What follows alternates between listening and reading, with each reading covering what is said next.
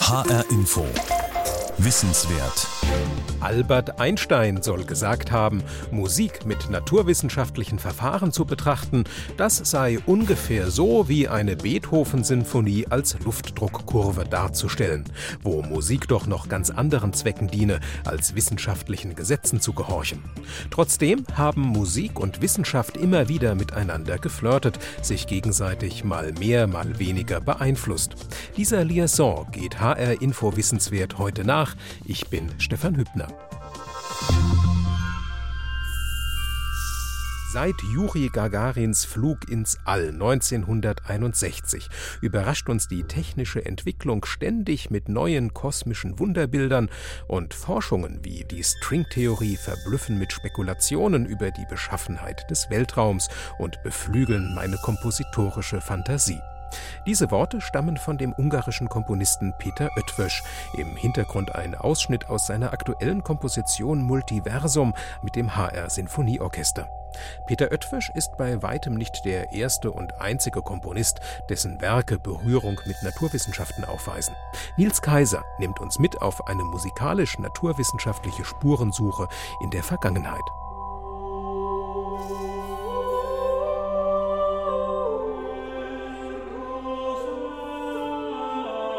Im Jahr 1436 wurde die Motette Nupa Rosarum Flores von Guillaume Dufay uraufgeführt zur Einweihung des Doms in Florenz. Wer käme beim Hören dieser sakralen und andachtsvollen Musik auf die Idee, dass ihr musikalischer Verlauf den baulichen Symmetrien des Doms entspricht, dass sie also abgeleitet ist von architektonischen Vorgaben?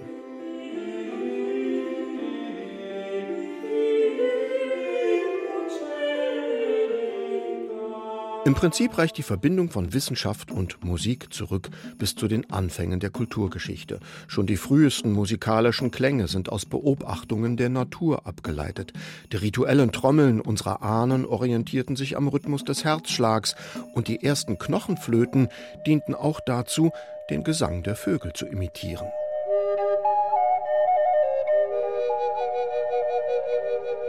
Überhaupt die Vögel. Sie wurden mit der Zeit zu einer besonderen Inspirationsquelle für Komponisten.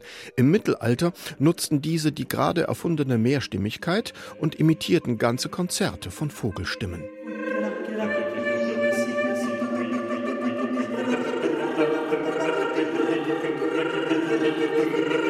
Und spätestens im Barock sind die Komponisten vollkommen fasziniert von den Vogelgesängen und davon, wie sie sich in Musik übertragen lassen. In Cembalo-Stücken wie Rappel des Oiseaux, dem Weckruf der Vögel von Jean-Philippe Rameau etwa, wird das Gezwitscher und Tirillieren der Vögel in die herkömmlichen musikalischen Strukturen eingefügt. Wissenschaftlich präzise ist das aber nicht.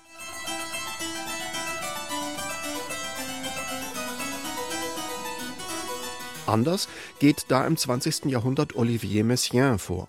Er erforscht die Gesänge der Vögel genauestens. Messiaen ist Ornithologe und Komponist in einer Person. Er überträgt authentische Vogelgesänge eins zu eins in Noten.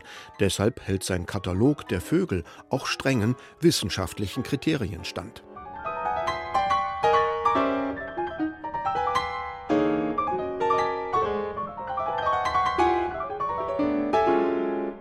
Ähnlich begeistert wie von Vogelstimmen sind Komponisten aller Zeitalter von den Errungenschaften der Technik. Schon der Barockkomponist François Couperin überträgt die Mechanik eines Uhrwerkes auf die Tasten des Cembalos.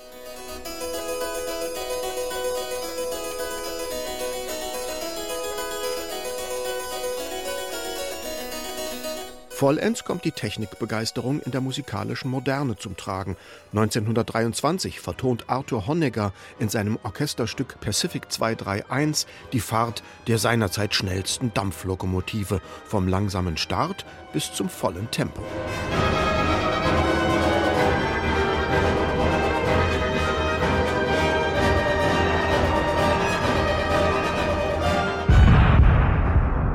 Die Spitze getrieben wird die musikalische Technikbegeisterung von den futuristischen Komponisten der Sowjetunion.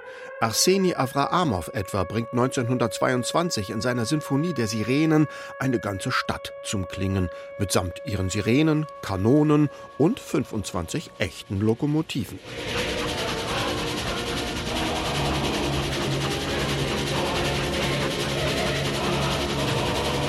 Getoppt wird die Verbindung von Musik und Technik noch einmal an der Wende zum 21. Jahrhundert. Karl-Heinz Stockhausen koppelt Musik und Maschinen mit modernster Übertragungstechnik.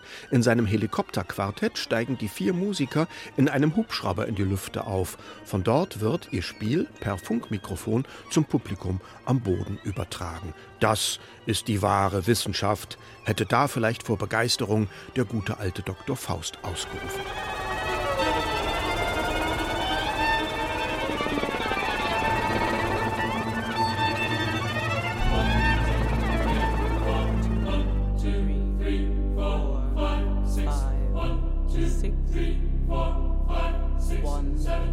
Nahezu unendlich sind die Beziehungen zwischen Musik und Mathematik. Das fängt schon beim antiken Naturwissenschaftler Pythagoras an.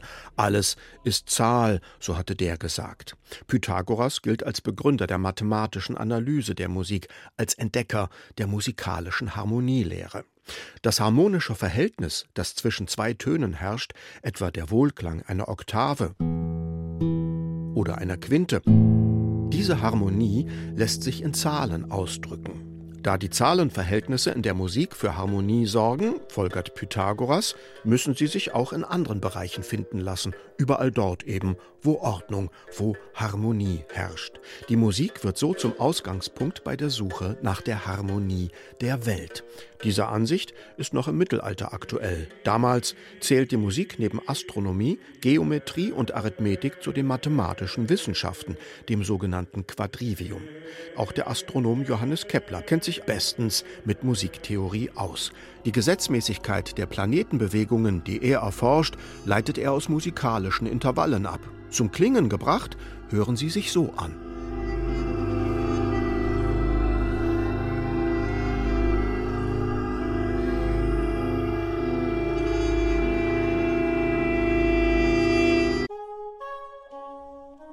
Etwas mehr als 100 Jahre später beschäftigt sich auch Johann Sebastian Bach mit Mathematik. In seinen Werken herrschen klare, symmetrische Verhältnisse. In einigen Fugen beispielsweise unterwirft er die Musik bestimmten geometrischen Verfahren, etwa wenn ihr Thema rückwärts gespielt wird, in Form des sogenannten Krebses oder in einer Spiegelfuge. Hier wird die unterste Stimme zur obersten, die Musik erklingt quasi spiegelverkehrt.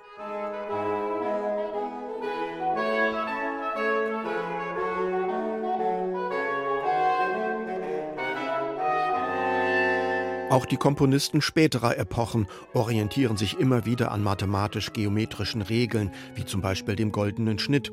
In den letzten Jahrzehnten sind Musik und Wissenschaft eine ganz neue Beziehung eingegangen durch die Erfindung des Computers. Für den Computer sind Klänge nichts weiter als ein binärer Zahlencode, ein mathematisches Erkennungsmuster, das sich aus Ziffern zusammensetzt. 1961 synthetisierte Max Matthews zum ersten Mal eine menschliche Stimme mit dem Computer. Es ist die Stimme seiner Frau, die zuvor das Kinderlied Daisy Bell eingesungen hatte.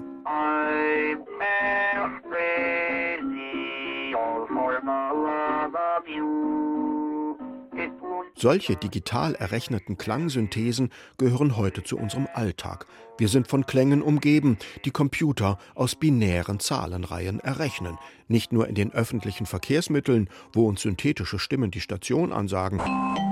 Lohausen. Alte Landstraße. Auch die Datenreduzierung, die ein MP3-Player vornimmt, beruht auf einer Klangsynthese. Ein Musikcomputer ist heutzutage nicht nur in der Lage, mit ausgeklügelten Rechnerprogrammen synthetische Klänge zu erzeugen, die realen Vorbildern entsprechen.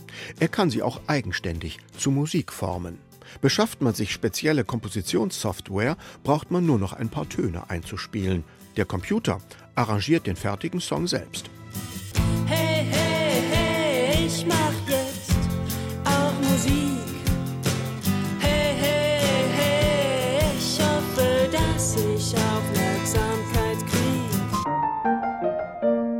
Und es geht noch besser. Hier hören wir zwar einen leibhaftigen Pianisten, die nach Bach klingende Musik aber, die er spielt, hat der Computer errechnet. Der amerikanische Komponist David Cope entwickelt Computerprogramme, die musikalische Stilanalysen anfertigen und in diesem Stil auch selbst komponieren können. Klingt dann zwar wie Bach, ist aber hohe Wissenschaft.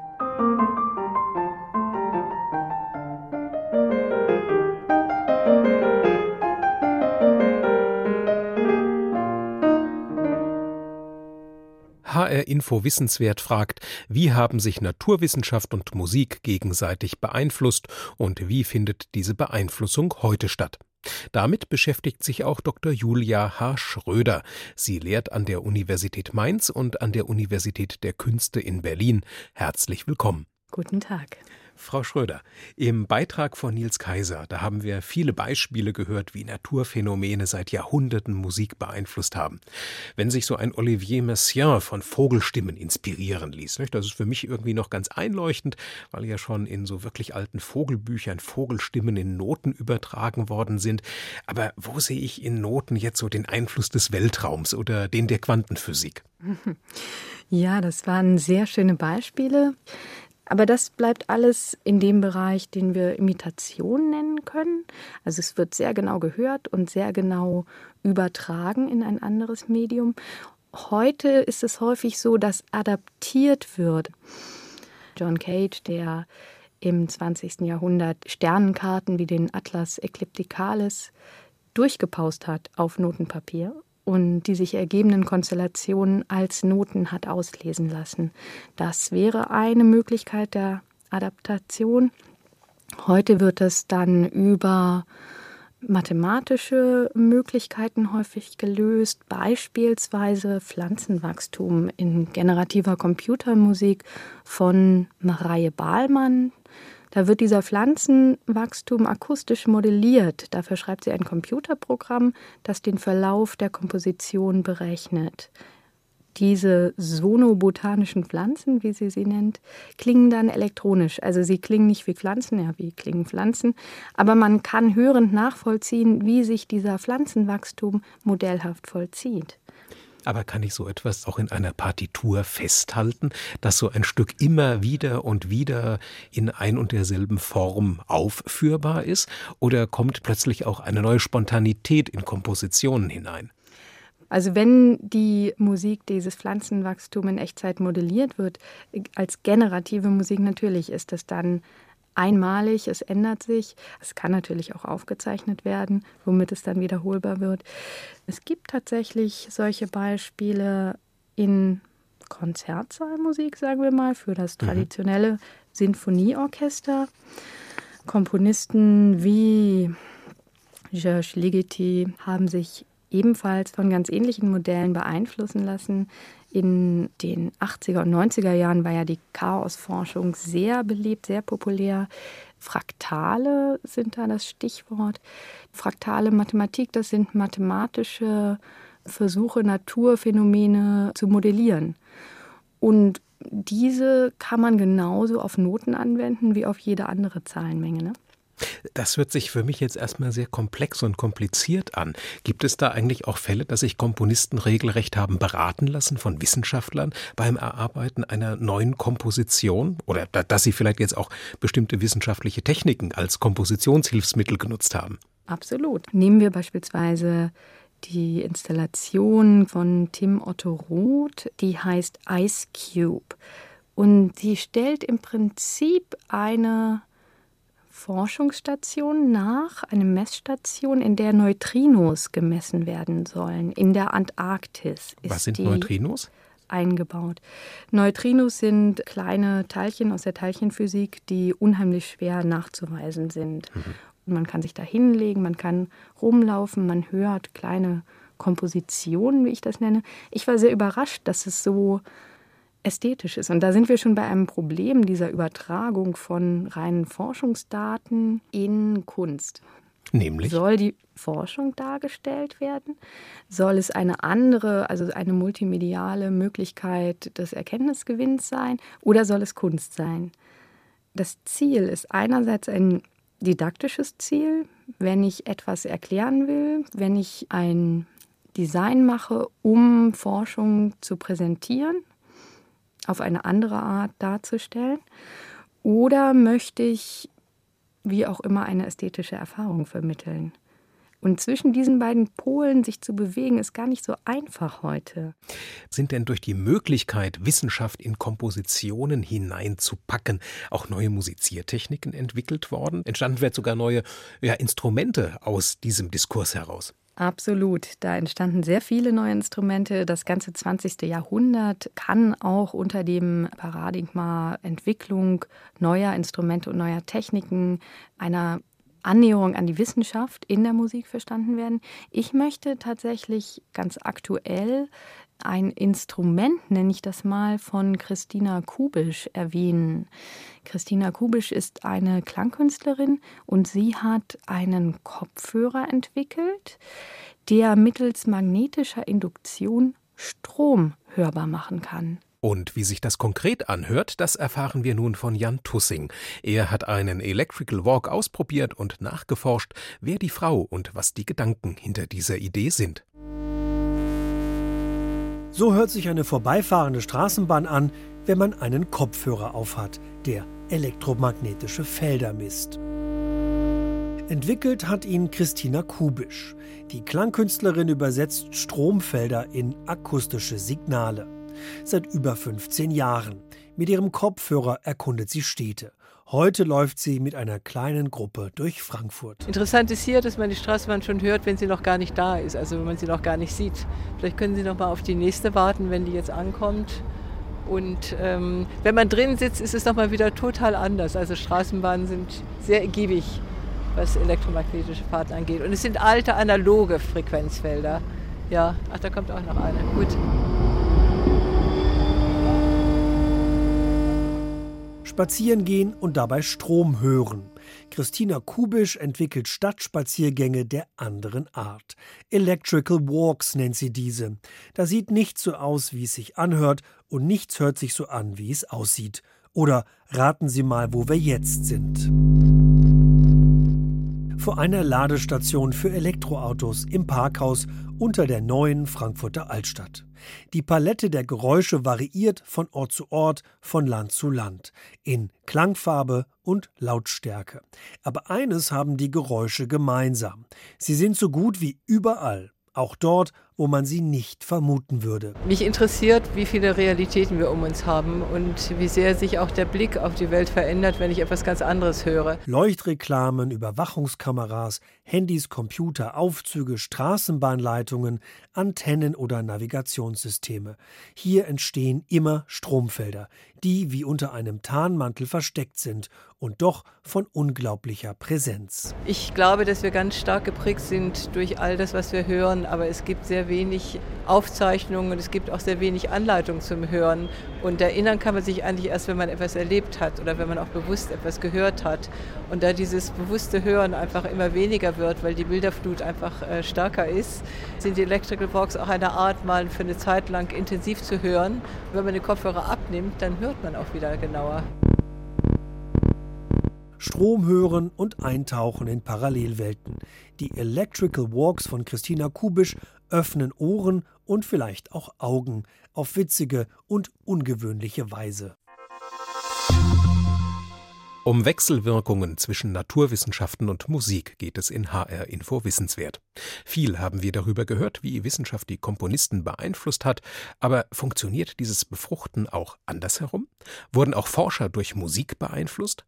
Diese Frage habe ich Professor Brian Foster von der Universität Hamburg gestellt. Er ist Physiker, Geiger und Erfinder des Hamburger Humboldt Science and Music Festivals. In der Zeit vor Galileo waren Musik und Wissenschaft fast untrennbar. Zu verstehen, wie Musik entsteht, hatte einen wesentlichen Anteil beim Entstehen von Wissenschaft im Allgemeinen. Die alten Griechen hatten die Idee, dass das ganze Universum auf der Grundlage von Musik funktioniert, der Musik der Sphären. Es gibt viele Beispiele, wie sie darüber sehr philosophisch diskutierten.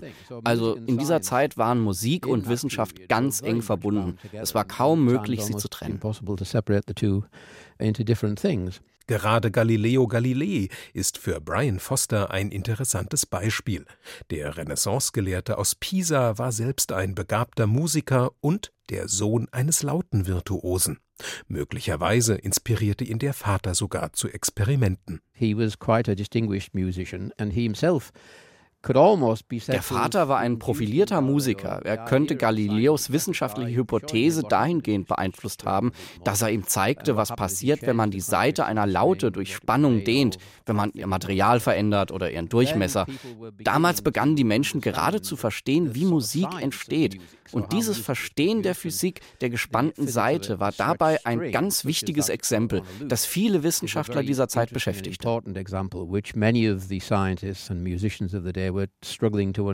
So entstanden physikalische Theorien, die bis heute Bestand haben. Und auch die Tradition musizierender, sogar komponierender Wissenschaftler hat sich fortgesetzt, sagt Brian Foster. Aber sich wie Galileo von Musik zu Forschungen inspirieren zu lassen, ist dieser direkte Einfluss heute auch noch da? Ehrlich gesagt nein, was aber nicht heißt, dass Musik Forscher nicht darin beeinflusst, wie sie über Wissenschaft denken. Und dass das Wechselspiel von Musik und Wissenschaft auch in ganz neuen Kombinationen an den Hochschulen gelebt wird. Etwa an der Universität der Künste in Berlin. Dort lehrt mein Gast, die Musikwissenschaftlerin Dr. Julia H. Schröder. Frau Schröder, in Berlin finden Musik und Wissenschaft in einem Studiengang zueinander, der Sound Studies and Sonic Arts heißt. Was erklären uns diese Disziplinen? Das ist ein Masterstudiengang, der sich an eine sehr breite Bewerberzahl richtet, die etwas mit Klang machen. Viele spezialisieren sich dann auf Klangkunst, einige gehen ins akustische Design, die anderen wieder in die Theorie. Es gibt ja, wie gesagt, eine künstlerische Ausbildung, eine theoretische Ausbildung und sehr viele praktische Projekte, die die Studierenden durchführen. Die sogenannten Sound Studies sind heute ein theoretisches, interdisziplinäres Forschungsfeld, zu dem ganz unterschiedliche Disziplinen beitragen, von Geschichtswissenschaften bis zu Technikgeschichte und ja nicht nur historische Disziplinen, sondern eben auch Akustik und so weiter. Und Sonic Arts sind klingende Künste im weitesten Sinne, also nicht nur die Klangkunst umfassend, sondern es gibt auch sehr viel Musik in dem Studiengang vor diesem Hintergrund. Ich denke, das wird ja auch Kompositionsverfahren perspektivisch beeinflussen oder auch was für Stücke wir künftig hören. Was glauben Sie, wie sieht vor diesem Hintergrund des Wechselspiels Wissenschaft, Musik die Kompositionslandschaft der Zukunft aus? Das Problem, was sich immer ergibt bei der Adaption von wissenschaftlichen Daten und Verfahren in der Kunst und der Darstellung, also das eine Problem habe ich ja schon genannt. Das zweite Problem ist, glauben wir den Künstlern und Künstlerinnen, dass es das tatsächlich ist? Oder wird da nicht auch so ein bisschen hier angepasst und da angepasst? Das, was wir als wissenschaftlich verstehen, ist ja die Nachvollziehbarkeit. Also ich kann das Experiment wiederholen. Natürlich verstehen wir Laien auch alle nicht, was da passiert in der Wissenschaft. Aber die Voraussetzung ist ja eine Transparenz. Und die ist in der Kunst natürlich nicht unbedingt gegeben. Es geht ja darum, ein Stück zu spielen, eine Arbeit darzustellen. Und glaube ich, unbedingt was passiert. Es gibt dann nämlich durchaus Künstler, die damit spielen, nicht wahr? Die sagen, ich schaffe hier eine Kunstperson, die führt ein fiktives Experiment durch, das ich jetzt als Kunstwerk ausstelle. Das ist ja auch total legitim. Aber insofern wird es bestimmt noch viele interessante Formen geben, die sich entwickeln. Aber Kunst ist doch eine andere Disziplin als Wissenschaft wie sich Naturwissenschaft und Musik gegenseitig beeinflussen. Dem ging HR Info Wissenswert heute nach. Sie finden die Sendung ab sofort auch als Podcast unter hrinforadio.de, ebenso wie viele weitere Wissenswertfolgen auch. Außerdem ist sie in der ARD Audiothek App fürs Handy zu finden. Und noch ein Hinweis, wenn Sie einmal einen Electrical Walk von Christina Kubisch erleben möchten, das Historische Museum Frankfurt bietet Ihnen dazu Gelegenheit noch bis zum 14. Juli. Ich bin Stefan Hübner.